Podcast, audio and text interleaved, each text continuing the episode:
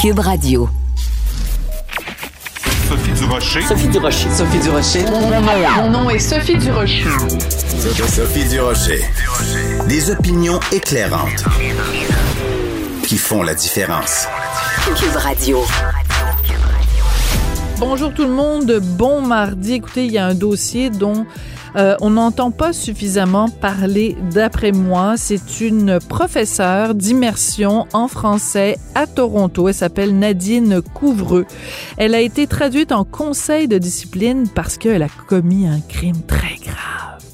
Elle a fait étudier à ses élèves un poème de Prévert qui s'intitule, de Jacques Prévert, le poète français, qui s'intitule Pour toi, mon amour. Parce qu'à un moment donné, dans ce poème-là, le, le, le, poète dit Je suis allé au marché aux esclaves. Je t'ai cherché, mais je ne t'ai pas trouvé, mon amour. Ben là, il y a un élève qui a entendu ça, qui a lu ça. Mon Dieu, on parle du marché aux esclaves. L'élève est allé se plaindre à un journaliste. Le journaliste a fait un reportage.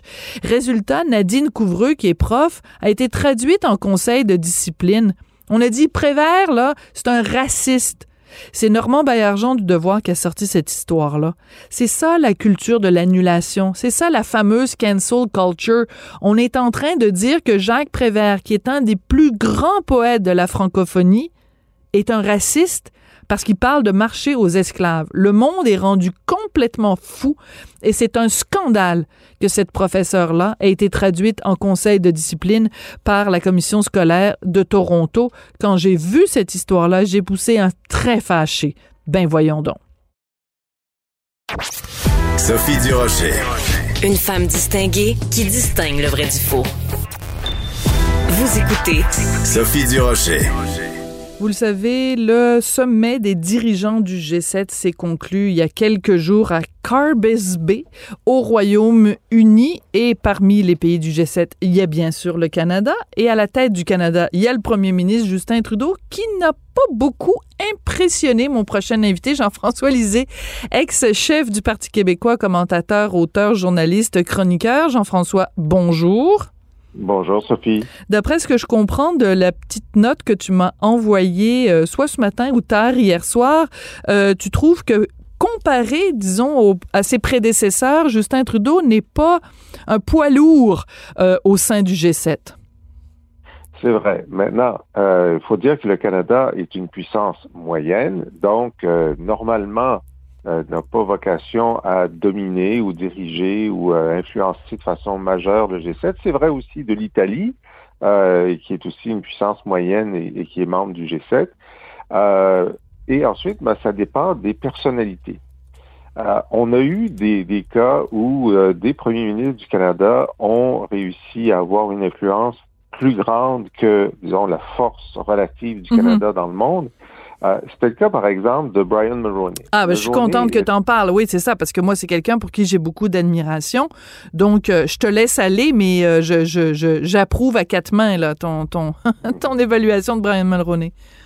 Sur, sur la scène internationale, bon, il faisait, il y avait une situation particulière parce que François Mitterrand, le socialiste, était président de la France, Ronald Reagan, le conservateur, était président des États-Unis. Et Mulroney avait de bonnes relations avec les deux et souvent il pouvait servir de médiateur. Absolument. C'était intéressant. Ouais. Et aussi, ben, il était euh, assez en pointe sur certains dossiers, comme celui de, euh, de l'apartheid en Afrique du Sud. Mm -hmm. Mulroney avait décidé euh, de, de, de, de, défendre l'idée des sanctions économiques contre Margaret Thatcher, qui était première ministre britannique, qui était contre les sanctions. Donc, Mulroney était un joueur dans, dans le G7. Une autre personne qui est pas mon préféré, disons, dans l'univers politique canadien, qui est Jean Chrétien. Jean Chrétien réussissait à avoir une pertinence parce que euh, il, il euh, avançait des propositions. Mm -hmm. Alors, une proposition importante qui était celle du, du traité anti-mine euh, personnel, oui. qui, qui, a été signé par un grand nombre de pays, qui est maintenant un traité qui est en vigueur. Euh, aussi, la création de la, de la, de la Cour pénale internationale est une initiative canadienne. Ah ben Alors, ça, tu, donc, euh, tu vois, moi ça, je ne, je ne me rappelais pas de ça. Hmm. Alors donc, de sommet en sommet, il y avait des initiatives. Le, le Canada était vu comme un pays qui était porteur de propositions et Jean Chrétien était un de ceux qui portait ces propositions. Il y avait une grande initiative aussi sur la qualité de la gouvernance en Afrique euh, qui faisait partie de, de ces projets. Donc, euh, les, les, membres du G7 considéraient pas que le Canada était une force importante, mais euh, le Canada était une force de, de, de, de propositions intéressantes, portait des projets mm. euh, euh, et faisait des discussions. Justin Trudeau, il propose rien. Il, il, est, il est juste présent. Il est juste content d'être invité. Il est content d'être content. Mais non, mais c'est parce que non, mais c'est intéressant quand il va au G7. Je trouve que tu es trop dur avec notre premier ministre parce qu'à chaque fois qu'il va à quelque chose à l'international, on se pose tous la question quel genre de chaussettes il va porter le premier ministre du Canada? Je trouve que tu es trop dur avec notre petit Justin. Voyons, Jean-François. tes attentes sont très basses. Elles sont très basses, même bas. physiquement. Bas. Les bas. bas. les bas pour les. Les attentes sont basses pour ces bas. Oui. Vas-y, continue. Excuse-moi. Je vais, mais on peut pas s'empêcher de faire un peu d'humour parce que, je veux dire, au-delà du, du fait qu'on peut aimer ou ne pas aimer le personnage, on peut trouver qu'il est trop Monsieur Selfie et tout ça, il reste que quand tu es à la tête justement d'un pays du, du, du, G7, tu dois avoir un, un, un, un certain décorum, un certain, euh, je veux dire, et je, je, je peux jamais m'empêcher de, de, de, de, de le trouver un peu ridicule. Par contre, je veux revenir sur ce que tu disais euh, tout à l'heure à propos de Brian, Brian Mulroney, qui est tout à fait vrai. Donc, ses, ses amitiés très sincères. Hein, il était très proche de Ronald Reagan, euh, son, son, son, ses liens avec François Mitterrand. Mais on peut dire aussi de euh, Justin Trudeau, par exemple, il y avait comme une espèce de bromance avec, euh, avec Emmanuel Macron. Donc ça, ça peut, ça peut quand même avoir un poids diplomatique. Ben, C'est-à-dire que c'est pas quelqu'un que, que, que, les autres dirigeants du G7 ne veulent pas avoir à table. C'est quelqu'un de sympathique, on peut discuter avec lui. Euh, c'est pas un, un, il n'empêche pas le consensus. Euh, c'est pas un cas problème, comme Donald Trump euh, pouvait l'être ou, euh, ou parfois euh, quand il y a un premier ministre d'Italie qui décide de, de jouer à, à contre-courant. Alors, dans ce cas-là, il est apprécié, mais il est apprécié comme euh, le, le, bon invité qui, qui n'est pas problématique, mais c'est pas quelqu'un qui et puis effectivement il y avait un, un, un, très bon rapport avec Obama par exemple. Obama -hmm. avait mal jugé Justin Trudeau, pensant qu'il lorsqu'il est arrivé, il y a des gens qui pensaient qu'il représentait la nouvelle génération de leaders internationaux, -hmm. lui et Macron qui sont arrivés en même temps. -hmm. Et alors que Macron est très actif sur la scène internationale, par exemple, il, il essaie constamment de de, de, reprocher l'Iran et, euh, les États-Unis. Il est présent sur, sur plusieurs dossiers. Euh, Trudeau, non. Trudeau est présent sur aucun dossier. Je veux dire, il, il n'est pas une force. Voilà. Euh, de, c'est un suiveux. C'est un suiveux, c'est pas un leader. Voilà. C'est ça. Et mm. c'est dommage parce que si le Canada euh, n'a pas une politique distinctive, ben, euh, sa présence est fragilisée parce que la, la, présence du Canada au G7 est presque, euh, c'est très circonstanciel. Lorsque le, le G6 s'est d'abord réuni, c'était mm -hmm. Giscard d'Estaing qui l'avait fait. Il n'était pas question d'avoir le Canada parce que pour lui, c'était comme une province des États-Unis, puis il voyait pas pourquoi il donnerait deux sièges aux États-Unis. C'était réducteur de la part de, de Giscard d'Estaing, mais c'est comme ça qu'il le voyait. Et c'est ensuite, lorsque les États-Unis ont eu, euh, la, la, ont reçu euh, le G6, qu'ils ont décidé qu'ils voulaient avoir euh, mm -hmm. leur province avec eux. Euh, et depuis ce temps-là, euh, le Canada est là. Mais il y a d'autres pays qui disent, ben écoutez, là, l'importance à la fois euh, économique, démographique et géopolitique du Canada ne justifie pas sa présence au G7 alors que l'économie de la Corée du Sud, par exemple, est mm -hmm. plus importante. Évidemment, les pays du Sud comme le Brésil, euh, euh, l'Inde, l'Afrique du Sud euh, se demandent pourquoi ils sont pas au G7. Euh, et parce que le G7 n'est pas euh, une, seulement des pays du Nord, le Japon y est. Tout Alors, à fait. Il y, a un moment où donc la question se pose. Ouais. Mais c'est quoi, quoi, le critère? Montrez-nous montrez la liste ouais. de, les critères d'adhésion parce qu'on n'est pas certain que ça devrait rester comme ça. Donc, le Canada, pour justifier sa présence, doit constamment, euh, devrait constamment montrer sa pertinence. Et là, sous Justin Trudeau, ce n'est pas le cas. Ouais. En même temps, je, je veux pas perdre les gens non plus avec les G6 puis les GSA, euh, mais il y a le groupe des vins aussi, puis on, se rappellera, bon évidemment le Canada en fait partie, puis là c'est beaucoup plus plus large, hein, il y a beaucoup plus de, de, de, de pays parce que le critère c'est les pays les plus riches, mais euh, rappelle-toi justement parce que tu disais tout à l'heure qu'il n'est pas euh, quand même euh, une honte pour nous quand ils participent à ces trucs-là, mais rappelle-toi quand même c'était au G20 où on l'a vu les images avaient beaucoup circulé. On l'avait vu arriver à une rencontre et il se présentait tout sourire devant Bolsonaro, qui l'ignorait complètement, qui lui, lui tendait même pas la main et qui s'assoyait en lui tournant le dos. Et vraiment, là, moi, j'ai trouvé ça humiliant de voir euh, notre notre premier ministre snobé comme ça. Donc euh, voilà, je voulais juste raconter. Mais mal autrui. Hein? oui, non, Bolsonaro, mais... un mal. Oui, d'accord, mais enfin quand même ça avait été Merkel, ça aurait été pire, tu vois. Oui, tout à fait. Quelqu'un quelqu'un qu'on respecte. Voilà, tout à fait. Euh, écoute, euh, il y a quand même des décisions qui ont été prises, euh, qui, ont, qui vont avoir un impact euh, sur nous euh, ici au, pays, comme cette décision de donner, je pense, 100 millions de doses de vaccins pour aider les pays qui, sont plus problématiques, où on n'a pas accès aux vaccins comme nous, on en a. Et je, pense qu'il y a des gens ici au pays qui se sont dit, ben voyons, pourquoi on aide les autres pays alors que nous, on n'a pas, tout le monde n'est même pas encore vacciné. Mais ce qu'il faut comprendre, c'est que justement, quand tu fais partie d'un groupe comme comme, le G7 et de toute façon, juste comme être humain, tu peux pas dire, bon, on va juste s'occuper de ce qui se passe chez nous parce que vu que c'est une pandémie mondiale, ben, si tu n'aides pas les pays qui en arrachent, ben, tu vas te retrouver avec un problème qui, un jour, va venir te rattraper. Donc, euh, toi, ça te paraît justifier cette décision-là de donner autant de doses euh, de vaccins aux pays qui en arrachent? Absolument, parce que c'est pas seulement de l'altruisme. Déjà, ce serait bien c'était de l'altruisme, mais euh, comme c'est une pandémie globale, s'il se développe de nouveaux variants qui mm. sont résistants au, euh, au, vaccin, ce qui arrivera un jour, euh, ben, ça va euh, être, encore une fois être très dommageable pour, pour l'économie mondiale et notre économie à nous. Alors, donc, on a un intérêt direct à ce que ça se reproduise pas. Plus il restera des foyers d'infection actifs plus le risque de variants nouveaux est grand, donc il faut réduire ces foyers-là.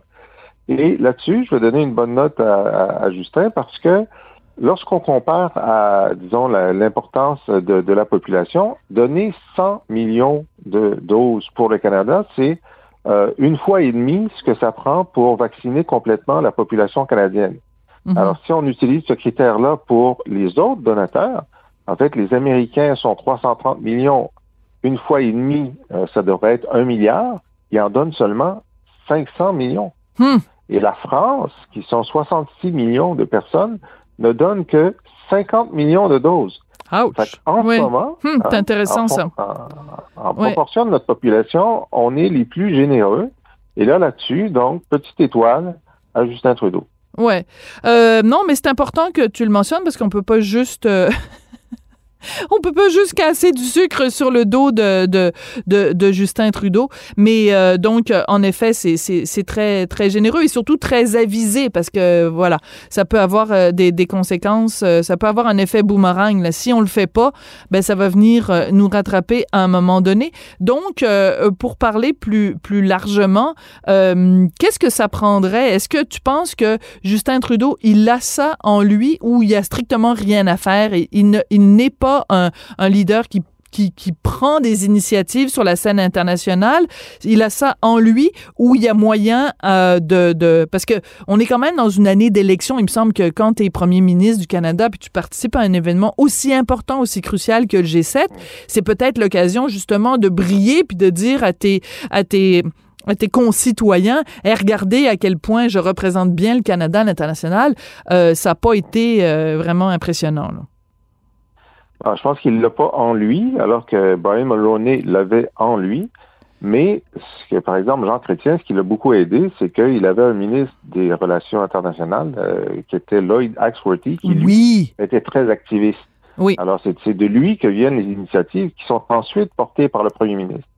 Alors, malheureusement pour, euh, pour Justin Trudeau, ses ministres des Relations extérieures ont été assez faibles Euh, et donc, sauf euh, Christian Freeland, Oui. qui était très occupé à contenir euh, Donald Trump. Absolument. Et- et- bon, euh, mais donc, il n'y a pas eu de nouvelles initiatives. Là, en ce moment, c'est Marc Garneau qui est euh, vraiment monsieur, euh, monsieur somnolence. Alors, donc, on on ne doit pas s'attendre à Ouch. initiatives de lui. Oui, T'es donc bien méchant ce matin, Jean-François. Ben, C'est parce qu'habituellement, on t'a le mercredi, et là, euh, Oui. notre ami Facal euh, s'en allait chez le dentiste pour tout vous dire. Et donc, j'ai demandé à Jean-François de, de- d'être là aujourd'hui le mardi. Puis je sais pas ce que t'as mis dans ton café ce matin, Jean-François.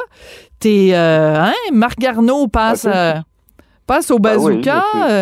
C'est le sujet, c'est le sujet. ah ouais. Mais euh, alors que Christian Freeland, par exemple, si Oui. on la laissait plus longtemps, donc elle aurait des initiatives, euh, je suis certain, plus euh, plus fortes. Oui. Alors c'est ça, c'est la combinaison qui manque Oui. chez, chez Justin Trudeau. On verra s'il est réélu, ce qui est probable. Est-ce qu'il va trouver un... Par exemple, s'il mettait Mark Carney, qui est l'ancien gouverneur de la Banque du Canada et de la Banque d'Angleterre, s'il devenait, euh, s'il devenait euh, ministre des Relations extérieures, aurait une politique internationale, du moins financière, beaucoup plus active, euh, peut-être contre les, paradis fiscaux ou euh, euh, la fiscalité internationale. Ça serait intéressant. Mais pour l'instant, on ne voit rien venir, ma chère Sophie. Hum. Soran, que vois-tu? C'est quoi la phrase? Soran, euh, ne vois-tu rien venir? Ben là, c'est Sœur Sophie, ne vois-tu rien venir? Non, pas grand-chose. Euh, je, revenons quand même sur Brian Mulroney. Euh, euh, je, fais partie du, du fan club euh, numéro vois, un de, vois, ouais. de, de Brian Mulroney. Et euh, non, mais tu sais, pour la- pour l'anecdote, là. On a une amie en commun, euh, Brian Mulroney euh, et moi, et à un moment donné, donc, j'ai eu l'immense privilège d'être invité à un dîner chez des amis et Brian Mulroney euh, était là avec Mila. Parce que moi, je suis, je suis membre du fan club de Brian Mulroney, mais je suis la présidente du fan club de Mila Mulroney. Et, euh, et non, mais je raconte tout ça parce que euh, Brian Mulroney est un excellent raconteur et il nous racontait, Ah et on oui. était tous subjugués autour de la table. Écoute, ben, je, je suis incapable d'imiter Brian Mulroney, mais là, j'ai pris le téléphone, puis là, j'ai appelé Ronald, et là, on a discuté, puis là, à un moment donné, j'ai raccroché, puis là, j'ai appelé Margaret, et on s'est... Puis là, tu le regardes, puis c'est l'histoire de, de, de l'Occident qui se déroule devant tes yeux. Et la raison pour laquelle aussi je raconte ça, c'est le rôle extrêmement important que Mila Mulroney a joué. Euh, premièrement parce qu'elle est polyglotte, deuxièmement parce qu'elle est extrêmement intelligente et troisièmement parce qu'elle est très belle. Et c'est indéniable parce que Brian Mulroney nous racontait ça, que parfois des leaders euh, du, du monde libre euh, venaient le voir en disant ben euh, on aimerait ça organiser une rencontre avec vous Monsieur Mulroney mais est-ce que Mila va être là? Seulement si. Oui, Seulement non, si non, quand là. même pas, quand même pas, quand même pas. Mais disons qu'elle a, elle a été un atout absolument extraordinaire euh, au moment où, euh, où Brian Mulroney était notre premier ministre. Et la raison aussi pour laquelle je raconte tout ça, c'est que, euh, au, au- à tout le moins au début, je pense que Brian Mulroney a été, a joué le rôle de, de conseiller auprès de, de, de, de Justin Trudeau, entre autres pour lui, lui donner des conseils sur comment faire face à cette espèce de fou furieux qui était Donald Oui, Trump. Mais je ne oui. sais pas si aujourd'hui, M. Mulroney est encore le conseiller de Justin Trudeau. En quel cas, peut-être qu'il aurait été bien avisé de lui donner quelques conseils sur sa participation au G7, ce qui manifestement n'a pas, a pas été le cas. Voilà. Donc, euh, j'ai encore une fois beaucoup plus parlé que toi euh, pendant ta chronique. J'espère que tu m'en tiendras pas rigueur. Je dirais pas. Je pense que je pense que j'ai- parlé 60% du temps, je dirais ça. Ah bon, ben c'est bon. C'est, une on, bonne moyenne. on a quasiment eu la parité. Jean-François, merci beaucoup. Donc, euh, bon, on va se retrouver vendredi comme d'habitude. Donc, euh, merci d'avoir à pied levé remplacé ton collègue, euh, ton collègue Monsieur Facal. Et euh, on peut dire que pendant que lui était chez le dentiste, Joseph, toi, tu nous as montré que tu avais peut-être une dent contre Marc Garneau. Merci beaucoup, Jean-François. On se retrouve vendredi. Salut. À la prochaine.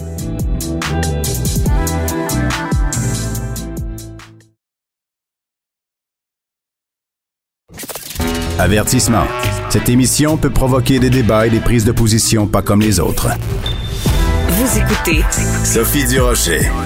On connaît bien sûr Kim Thuy comme auteur, on la connaît aussi comme animatrice.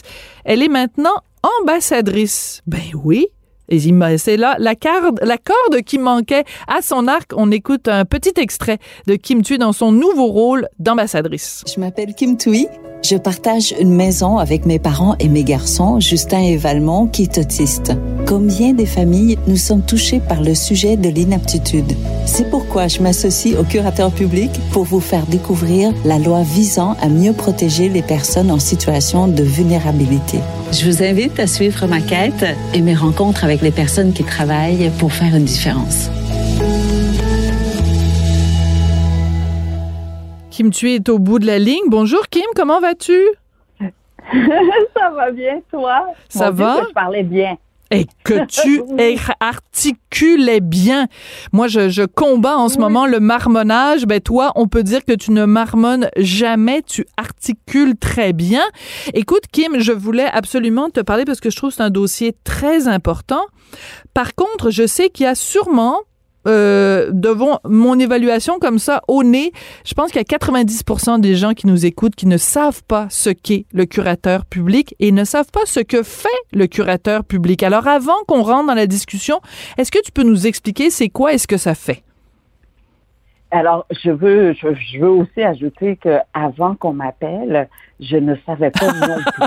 Je, je, connaissais le nom de curateur public, mais je, je, je ne savais pas non plus ce que le curateur fait. Et donc, il y a deux choses. Hein. Le curateur public, euh, c'est vraiment le nom de l'organisme, mais aussi c'est le monsieur, euh, le curateur public pour le moment, Denis Marcelet qui est là.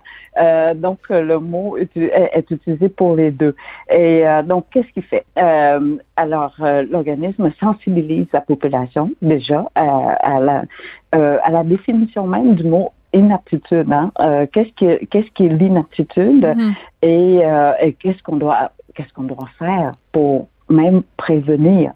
Tu sais, euh, très souvent, ben, on pense que ça, ben, que ça ne toucherait pas, sauf qu'il suffit d'un, d'un accident, d'un AVC, d'un, et, et euh, vraiment l'inaptitude peut être permanente ou temporaire. D'accord. Euh, tu peux avoir une maladie euh, mentale qui peut être là euh, toujours ou une maladie dégénérative. Et dans hmm. ce cas-là, ben, c'est dans le temps, mais parfois aussi un accident, là, un traumatisme crânien. Et, et, donc, ça peut être temporaire ou permanent, ça peut être graduel aussi. Et donc, la, la, le curateur est là pour nous expliquer, nuancer, définir ce qu'est l'inaptitude. D'accord. Donc, tu vois, il y a de la job à faire. Hein? Et là là. Euh, mais, mais c'est aussi, si je me trompe pas, le rôle du curateur, c'est que quand quelqu'un devient inapte, que ce soit temporaire ou que ce soit permanent, euh, par définition, la personne est inapte. Donc, elle est inapte à prendre soin d'elle-même. Et c'est là que le curateur public entre en jeu en protégeant et en plaçant ces individus-là sous sa tutelle, entre guillemets. Oui, ben en fait, il accompagne les familles et les proches également autour de la personne qui a besoin d'aide. Et donc, et, surtout, ce qui est important, c'est qu'il surveille l'administration de ces tutelles-là, tu vois, euh, pour qu'il y ait le moins d'abus possible. Mais en tout cas, on ne veut pas qu'il y en ait du tout. Voilà. Parce que parfois, on a besoin quand même de surveillance pour qu'il n'y ait jamais d'abus. Euh, mais le jamais est, compliqué. Donc, la nouvelle loi, d'ailleurs, euh, permet une meilleure surveillance tu vois, de, de, de des, euh, des, gens qui prennent soin euh, de la personne. Euh, donc voilà le travail de, de du curateur. C'est compliqué, hein. Oui, c'est compliqué, mais de 700 personnes. 700 personnes qui travaillent au bureau du curateur public, c'est énorme. Mais je suis très contente ben qu'on t'ait choisi toi, Kim, comme ambassadrice pour plusieurs raisons. Entre autres, bon, évidemment, on sait que tu as un fils autiste, on sait que, bon, tu as des parents vieillissants, tu nous l'as expliqué dans la petite capsule qu'on vient d'entendre, mais aussi, et ça, c'est pas tout le monde qui s'en souvient, euh, avant d'être euh, auteur, avant d'être même restauratrice, euh, tu as été avocate et tu as travaillé dans, dans ce domaine-là. Donc, c'est quelqu'un qui connaît la loi et qui est capable de nous la simplifier, de la démystifier et d'en parler en termes clairs. Oh, je te dirais que non, non, non, Mon cerveau d'avocate est parti. Justement, je travaille avec toute une équipe là, qui me forme pour que je comprenne bien la différence entre, par exemple, euh, une mesure d'assistance et une mesure de représentation. Tu sais, ah. la loi est très, très précise euh, parce qu'il y a des façons différentes pour, ben, parce que chaque personne a besoin d'aide de façon différente. Donc, la nouvelle loi nous, nous permet justement de, de, de, d'aller accompagner ou sinon aider ces personnes-là de façon euh, plus, euh, comment dire, euh, plus personnalisée. D'accord. Hein, où on va, oui. Et, et donc, non, non, mon Dieu, l'avocate en moi, oublie ça. Mais juste pour te donner une idée là, en chiffres, il y a 13 000 personnes qui sont sous le régime de protection publique. Hein, en ce moment? C'est beaucoup. Ben oui, ça fait du monde à la messe. Oui, mais on estime qu'il y a comme 160 000 personnes qui sont inaptes. Parce que c'est pas tout le monde qui sont, euh, qui sont, comment dire, euh, qui, comme par exemple Valmont, en ce moment, on s'occupe de lui. Oui. Mais on n'a pas, il n'est pas euh, dans une, euh, comment dire. Il n'a pas besoin de la protection du curateur. Oui. On n'a pas demandé encore de façon officielle. il y en a 36 000 euh, adultes en tout qui sont euh, dans une mesure de protection. Puis tu sais, je te disais 13 000 euh, au niveau public et 9 600 au niveau privé. mais il y a 36 000 adultes. Mais sauf qu'il y en a beaucoup, comme je te dis, là, qui ne sont pas encore de façon formelle et officielle. D'accord. Alors, comme mon fils. Alors, on a vu, on a entendu, en tout cas, euh, la petite capsule que, que tu as faite, mais tu en as fait plein d'autres. Tu as rencontré des intervenants, tu as rencontré des familles, tu as rencontré des parents. Euh, donc, c'est ce qu'on appelle la quête de Kim. Moi, je veux savoir, à travers toutes ces entrevues-là que tu as faites, et on sait le talent d'écoute que tu as, qu'est-ce que tu as retenu de ces différentes euh, rencontres que tu as eues? Ah, la beauté. Hmm. La beauté de vraiment prendre soin, de, de changer en fait le, la philosophie de la loi, l'esprit de la loi. Euh, avant, je, je crois qu'on regardait plus du côté de l'incapacité de la personne. Euh, et, et, on déterminait plutôt, ben, on essayait d'évaluer plutôt ses inaptitudes, tu vois. Et aujourd'hui, c'est plutôt vraiment ses attitudes, les capacités résiduelles, comme on dit, ce qui reste, hmm. qu'on peut euh, faire encore. Donc, c'est le, le, le, verre à moitié plein ou moitié vide, euh, tu vois. Le, et le point de vue est complètement... C'est vrai, le verre reste le même, euh, mais je crois que le fait de voir le verre plutôt à moitié plein, ben ça change complètement la façon qu'on aborde la question. D'accord. Donc cette loi-là, euh, qui a été adoptée en 2020, mais qui va être euh, euh, mise en effet en juin 2022, qu'est-ce que ça va changer concrètement pour les gens qui sont qui sont inaptes? Ben, déjà, déjà d'être plus écoutés. Oui. C'est important. Euh, donc, les personnes inaptes, euh, on va aller regarder les capacités. Si la personne peut encore choisir, ne serait-ce que la couleur de la peinture de leur chambre, hmm. ils peuvent exprimer. On a maintenant des outils euh, pour pouvoir euh, pour pouvoir aller jusqu'au bout euh, de de cette comment dire de cette assistance ou sinon l'accompagnement qu'on fait auprès des personnes. Et ça, on doit remercier d'abord hein, les organismes qui vont appliquer la loi, qui vont avoir euh, euh cette nouvelle loi comme outil pour mm-hmm. aller, euh, ouais, pour aller accompagner, là, pour accompagner les gens. Oui. Kim, pourquoi tu as accepté quand on t'a demandé de, de, de, faire ça? Mais je sais que tu vas être trop modeste et tu vas encore nous dire oui, mais moi, je suis pas vraiment une avocate, puis moi, je suis pas vraiment si. C'est typique de Kim Tui très, très souvent, tu euh, minimises tes, tes, tes, capacités, tu minimises tes talents. Mais quand tu as eu l'appel, on t'a dit, euh, bon, on aimerait ça que vous soyez ambassadrice. Pourquoi tu as dit oui? J'ai dit oui tout de suite, je dois t'avouer, en trois secondes et demie, sans même comprendre l'implication que j'allais devoir faire. Je ne savais pas que j'allais être ambassadrice, tu vois, c'est un beau mot, euh, mais je voulais participer je voulais vraiment euh, faire partie de ce changement-là parce que euh, on par par je sais pas manque de temps probablement on place rarement on n'écoute pas assez et j'ai l'impression que cette loi nous permet d'écouter plus encore ceux qui euh, ont moins de voix ou sinon mm. euh, qui n'ont pas de voix parfois, hein. comme Valmont n'a pas de voix comme telle, euh, mais j'ai l'impression que cette loi va nous permettre quand même de l'écouter, euh, de, de, de, voir vraiment ses besoins, de, euh, de voir ce qu'il aimerait. Moi-même, je me dis, ben non, je l'écoute quand même pas mal. je l'ai dit, je l'écoute peut-être pas assez, mais c'est pas vrai. Je, je dois l'écouter encore plus parce que sa voix est moins forte, moins claire donc, je dois donner beaucoup plus d'attention à cette voie-là. Puis j'ai l'impression que euh, la, la, la, nouvelle, la nouvelle loi euh, nous permet exactement ce temps ou cette possibilité d'écouter euh, hmm. les besoins de, de ces personnes. Donc, c'est une loi pour faire une différence pour les gens qui sont les plus vulnérables dans la société. Tu nous parles beaucoup, et puis c'est pas la première fois, évidemment, que tu en parles de ton fils euh, Valmont.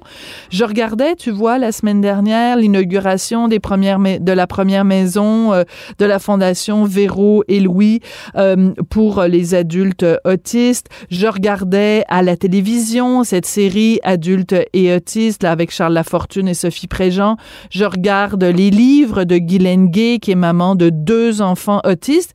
Et je me disais, au cours des dix dernières années, le regard qu'on pose sur euh, la communauté euh, autiste a vraiment changé. Est-ce que tu trouves toi aussi que ça, que ah on a démystifié quand même beaucoup, beaucoup de choses? Énormément, et nous sommes devenus une société avec tellement, ben, en tout cas pour moi, je, je trouve qu'on voit qu'on est une société empathique. Mm. ou sinon plein d'empathie et ça fait envie les autres pays hein, quand ils nous regardent. ah oui, tu penses? De nouvelles, là, où est-ce que, ben oui, euh, vraiment. Puis je te donne juste un exemple. Quand tu vas à Paris, euh, c'est beau et tout ça, mais chaque fois, ça me fait penser à ceux qui sont, sont en fauteuil roulant je, je, me dis comment tu fais pour vivre à Paris en fauteuil roulant, tu vois? Hmm. Alors que chez nous, donc, je trouve que dans euh, tout ce qu'on voit, pas seulement de l'autisme, mais toutes ces rampes, toutes ces, euh, ces portes automatiques hein, euh, pour les personnes en fauteuil roulant, par exemple, je trouve que ce sont des preuves que nous sommes une, une société d'empathie, remplie d'empathie, que nous sommes une société avec un cœur gros, un mm. cœur grand, et, et, euh, et, je suis fière de ce que nous sommes en tant que société. Euh, oui, évidemment, euh, quand on écoute mieux, ben ces personnes euh, en situation de vulnérabilité euh, euh, peuvent avoir une meilleure qualité de vie, mais aussi ce qu'on ne réalise pas, c'est que nous-mêmes, on devient les meilleures personnes en même temps pendant qu'on les accompagne. Et tu sais, une rampe là, pour fauteuil roulant, c'est sûr, il y a peut-être deux personnes qui vont avoir besoin de cette rampe-là dans ce, ce bâtiment-là. Mais à chaque fois qu'on passe devant, on on, je crois, ça nous rappelle en même temps que nous avons la chance de pouvoir marcher sur nos hmm. deux pattes. Donc, et ça, c'est de façon inconsciente. Et nécessairement, je pense que ça nous rend aussi euh, plus en gratitude envers cette vie. C'est pour ça que j'aime te parler, Kim. C'est qu'à chaque fois, on, on, va chercher euh, des, des, des leçons euh, de, de sagesse. C'est parce que j'ai une nouvelle bouche, hein. Alors, je viens de la recevoir, là, par la poste. Je l'ai fait venir par Amazon. Je, je suis pas encore habituée à l'utiliser. Non, non, je suis désolée. Mais les mots se sont précipités dans ma bouche. Kim, on change de sujet totalement. Quel genre d'été tu vas passer? Est-ce que tu vas être encore occupé des tournages, l'écriture d'un nouveau livre, ou tu vas prendre ça relax et tu vas simplement euh, profiter de, de la vie euh, avec ton amoureux et tes enfants? Ah, ben, écoute, on va te faire le tournage de, je ne sais pas si j'ai le droit d'en parler, mais ça reste entre nous, là, la saison 3. Euh, de la table de Kim. Ah, mais quelle bonne oh, nouvelle! oui! Peut-être que j'ai pas. ben, c'est pas grave, on aura un scoop, on aura un scoop. Moi, j'aime ça, des scoops. Oui, ben, Donc, la saison 3. On, ne crie pas trop fort, oui. Non, quelle bonne idée. Cet été. Et euh, donc, on a eu la chance de, c'est ça, de, de, faire une troisième saison. Ensuite, euh, qu'est-ce qui se passe après? Euh, on part, non, on part, ah oui, oui, oui, on a une semaine euh, aux îles de la Madeleine. Euh, c'est un retour pour moi. Je suis allée, euh, j'ai eu la chance d'y aller quelques fois et là, je voulais que les enfants voient les îles et aussi mon vieux, mon plus vieux, hein, mon aîné qui a euh, 21 ans maintenant. Je crois que c'est, ça va être la dernière fois qu'il va, va vouloir voyager avec ses parents et eh, son frère. Mais tu sais quoi? T'es chanceux qu'à 21 ans, à 21 ans, il voyage encore avec toi. Il y a bien des gens, là, leur, euh, leur ado à 16, 17 ans, c'est pas mal la limite. Donc, t'es très, très chanceuse qu'à 21 ans, ton fils voyage encore avec toi. Écoute, le mien, il y a 13 ans. Puis... C'est quoi le secret? Vas-y. C'est grâce à la pandémie. C'est grâce à la pandémie Sinon, il n'aurait pas voyagé avec nous. Il serait parti ailleurs, tu vois. Ah, euh, c'est pour euh, ça. Sans la pandémie, oublie ça, là. C'est terminé.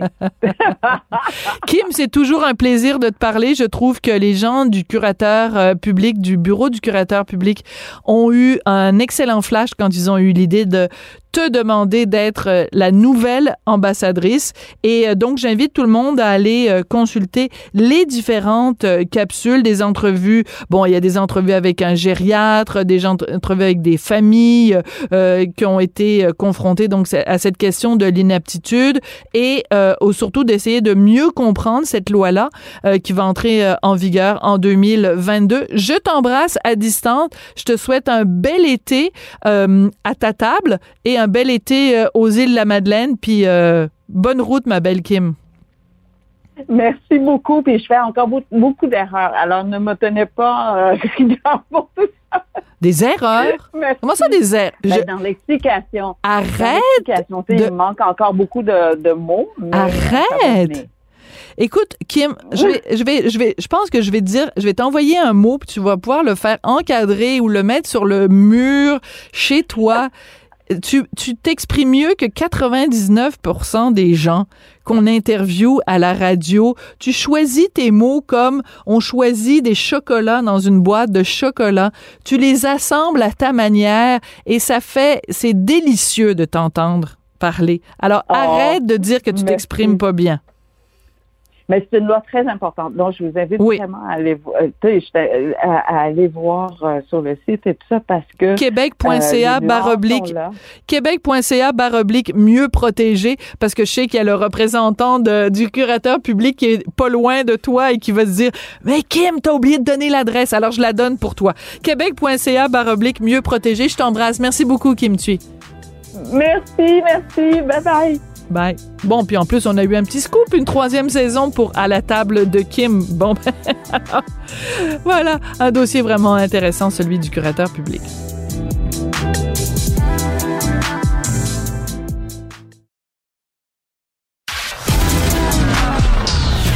De la culture aux affaires publiques. Vous écoutez Sophie Durocher, Cube Radio. On sait que nos services de garde au Québec font l'envie dans le reste du Canada. D'ailleurs, ils vont eux-mêmes, dans le reste du pays, instaurer un système semblable au nôtre. Il reste que notre système n'est pas parfait, loin de là, et qui manque énormément de place. Vous en entendez parler régulièrement. Peut-être que même vous-même, vous souffrez de ce manque de place dans les services de garde au Québec. Ce qu'on mesure peut-être moins, c'est l'impact que ça peut avoir sur les entreprises. Il y a une certaine logique là-dedans. Si les mamans et les papas n'ont pas accès à un service de garde, comment voulez-vous qu'ils puissent aller travailler dans les entreprises ou avoir l'esprit libre et la disponibilité pour le faire. Alors, il y a euh, la Fédération canadienne de l'entreprise indépendante qui a fait justement un sondage auprès de ses membres sur euh, l'impact du manque de place dans les services de garde. On va en parler avec François Vincent, qui est vice-président Québec de cette Fédération canadienne de l'entreprise indépendante. Monsieur Vincent, bonjour. Bonjour. Pourquoi vous avez eu l'idée de faire ce sondage-là, Monsieur Vincent?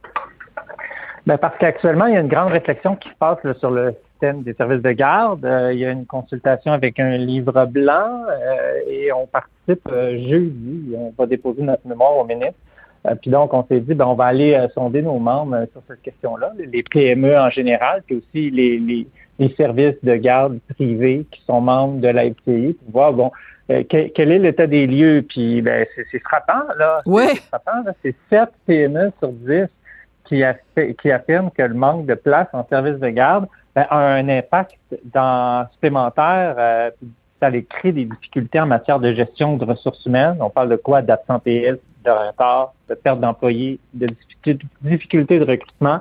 Donc, on voit que ça frappe directement les PME partout au Québec. Alors, on va les prendre un par un, si vous voulez. On va les prendre une par une. En fait, ces raisons-là, vous nous avez nommé donc euh, absentéisme. Donc, on comprend très bien que, en effet, si euh, euh, leur enfant est, malade ou enfin, bon, bref, et le, parent est obligé de, de s'absenter parce qu'il n'y a pas un service de garde approprié.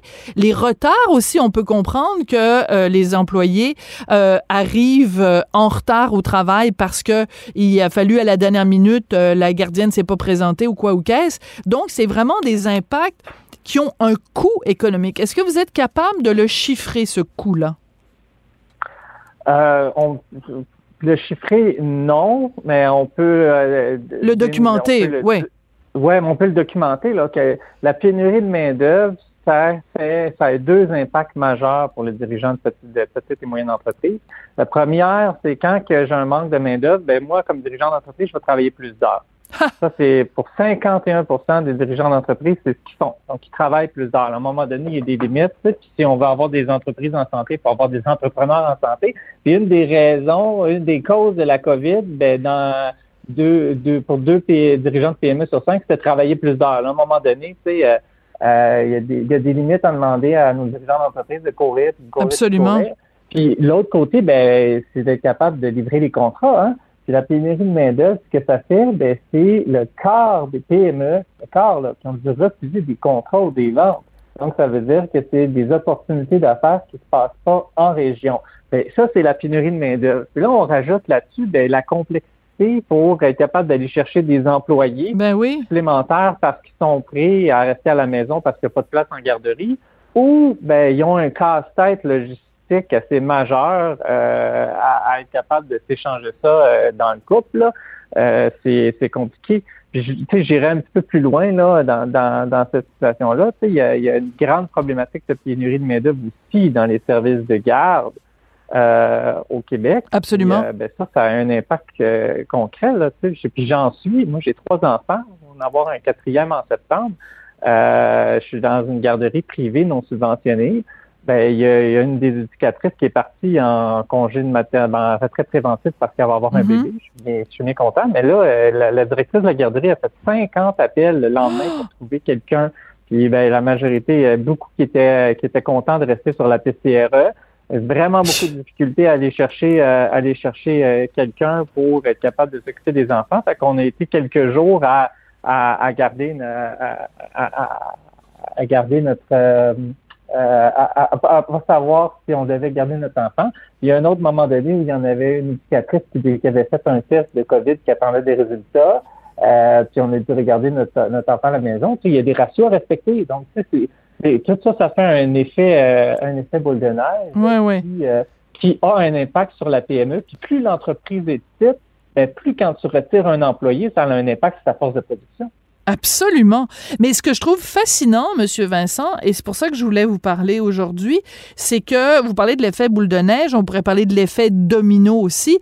Quand on regarde de, quand on prend, quand on regarde la société puis qu'on regarde juste un morceau du casse-tête. Le morceau du casse-tête qu'on regarde, c'est les services de garde. On se dit, bon, OK, il y a une problématique et tout ça. Mais ce que vous nous dites, c'est que ce morceau-là du casse-tête a un impact sur tout, tout, tous les autres morceaux du casse-tête. Donc, c'est la société au complet. Parce que si les dirigeants de PME sont obligés de travailler plus fort, il y a plus de possibilités qu'ils fassent des burn-out. Donc, à ce moment-là, à long terme, évidemment, le système de santé.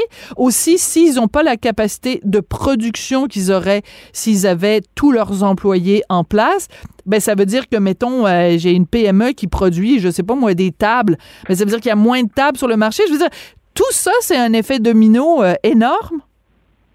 Oui c'est un effet domino énorme puis puis euh, quand je parlais que c'était inversement proportionnel à la grandeur de l'entreprise, là, on oublie souvent que notre, notre économie est, portée à bout de bras par des dirigeants de petites entreprises. Hein. La moitié des entreprises au Québec ont moins de 5 employés. 70% des entreprises qui ont moins de 10 employés. Donc, l'impact quand je perds un employé puis que j'en ai cinq au total, mais ben, je perds 20% de ma, force de production. Absolument. C'est assez majeur. Puis on va déposer notre mémoire jeudi au ministre de la Famille, puis on va lui dire de, de faire confiance au réseau privé parce qu'il y a un beau réseau, il y a des, il y a des, des personnes dédiées euh, qui ont lancé des garderies. Puis il faut pas juste penser CPE, CPE, parce que si on ouvre une CPE dans une région, ben qu'est-ce qu'on va faire? Ben on va créer une problématique supplémentaire parce qu'on va avoir des enfants qui vont partir des garderies non subventionnées qui vont aller dans les CPE. On va avoir des éducateurs et des éducateurs qui vont passer des garderies privées pour aller dans les CPE. Fait axons la politique pour une complémentarité de l'offre de services puis ayons, eh, eh, soyons, euh, mettons de l'avant ce que les garderies privées peuvent faire euh, et aider au Québec pour les services de garde. Alors, je vais donner quelques éléments de votre de votre sondage, Monsieur Vincent. 80 des PME euh, qui, font partie de votre association, donc qui ont été sondées, demandent au gouvernement pour assurer les places aux parents de prioriser la complémentarité du système avec celle dans les garderies non subventionnées. 78% demandent de faire de la création de places en service de garde une priorité étatique et 62% pensent que le crédit d'impôt pour frais de garde devrait être euh, augmenté. Donc, c'est tout ça que vous allez déposer euh, devant le ministre Lacombe euh, jeudi. est-ce que vous pensez, je vais vous poser la question de cette façon-là, est-ce que vous pensez que vraiment pour le gouvernement Legault, la crise dans les services de garde, c'est une priorité? Oui, je pense que oui. Euh, puis c'est bien aussi de faire une réflexion puis d'entendre tous les groupes de la société civile pour bien adapter le système. Euh, euh, faire des décisions rapides puis, pouvoir créer des impacts plus négatifs, c'est pas mieux. T'sais, mettons, si on avait décidé d'ouvrir une CPE, puis ça, c'est juste ouvrir des CPE, ben ça, ça, ça réglerait pas le problème. Tu sais, le 80% pour demande la complémentarité dans, dans les réseaux de garderies non subventionnés, là, c'est assez important parce que le réseau des garderies privées non subventionnées, il y a 70 000 places au Québec. Mm. Là-dedans, il y en a 30% qui sont vacantes. Ça veut dire que 21 000 places qu'on pourrait subventionner pour aller chercher puis aider des parents à avoir des places en garderie. Donc, ici, on règle une partie de la problématique. Il ben, faut être capable d'adapter les politiques pour mm-hmm. peut-être permettre d'avoir des places subventionnées dans des garderies non subventionnées. Euh, le 62% pour les frais de garde, là, savez-vous, il y, a, si, si j'envoie mon enfant dans une garderie non subventionnée, je vais avoir un crédit d'impôt. Pour aller chercher le, le, le, le, rendement similaire que si je l'envoyais dans un CPE, il faudrait que je paye 29 et 50. Ça, je sors ce chiffre-là en étant allé sur le site du gouvernement du Québec. Du Québec. Est-ce qu'il y a une place en garderie privée qui peuvent offrir à 29 et 50? Mais non, c'est impossible. Actuellement, ils offrent à 35 ou 45 pour être capable de faire compétition, mais ils sont pas capables d'aller d'avoir cherché d'avoir la même prestation de service hmm. parce que c'est pas assez. Donc ça, ici, en augmentant le crédit d'impôt, on pourrait permettre à ces entreprises-là d'augmenter les frais et de, donner une meilleure prestation de service parce que ces entreprises-là, comparativement au CPE, ils payent des taxes, hein, ils payent des impôts. Les CPE, non. Donc, euh, ça, c'est des éléments qu'on va mentionner au ministre Lacombe, de penser garderie privée dans, dans, dans l'élaboration de, de, des actions gouvernementales pour créer plus de place, euh, pour répondre aux, aux, demandes des PME qui disent ça, ça doit être une priorité étatique. Ça, c'est quand même assez gros, là, comme, comme, comme statement, excusez-moi l'anglicisme, des mm-hmm. dirigeants de PME. Oui, oui, c'est assez fort comme, comme message, disons ça euh, comme ça. Euh, dans quelle mesure euh, le, la question des salaires versés aux éducatrices, euh, dans quelle mesure ça, on peut penser faire bouger euh, le gouvernement? Parce que bon, on a vu plein de chiffres euh, circuler au cours des dernières semaines, euh, que c'était peut-être plus payant d'être concierge ou de faire l'entretien ménager que de s'occuper des enfants. Si les salaires sont pas attrayants, ben il y a plein de, de, de, de gens qui vont considérer d'autres carrières que d'aller travailler, que ce soit dans un CPE, que ce soit dans une, un service de, garderie privée. Là. C'est pas... Euh, on n'est pas fou, là. Je veux dire, euh, si tu as le choix entre un, un, emploi qui est payé 30 000 ou un emploi qui est payé 40 000, le, choix est facile à faire, là.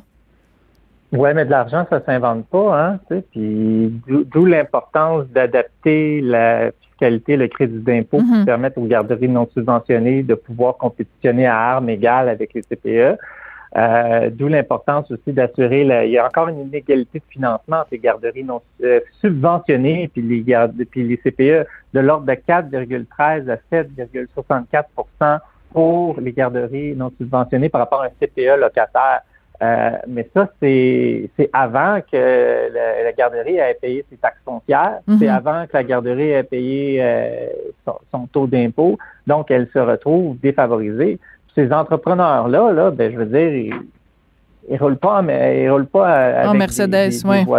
Ben, c'est ça, là, tu sais. Je veux dire, ils veulent être capables d'acheter euh, d'acheter de la nourriture puis vivre comme comme comme entrepreneur.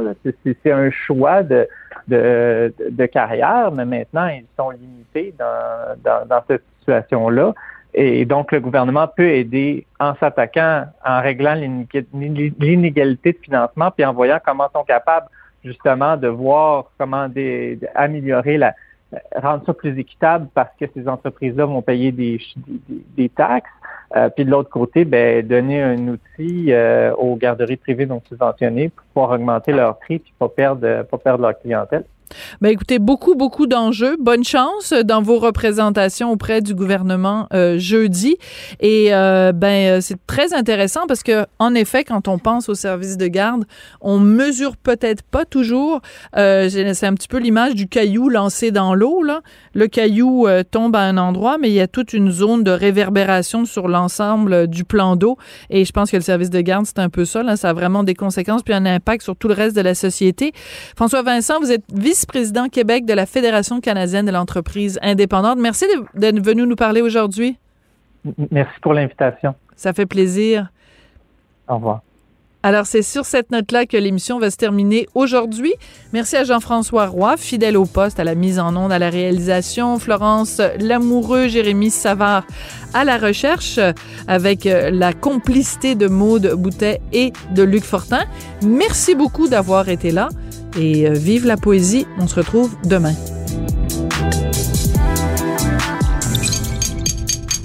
Cube Radio.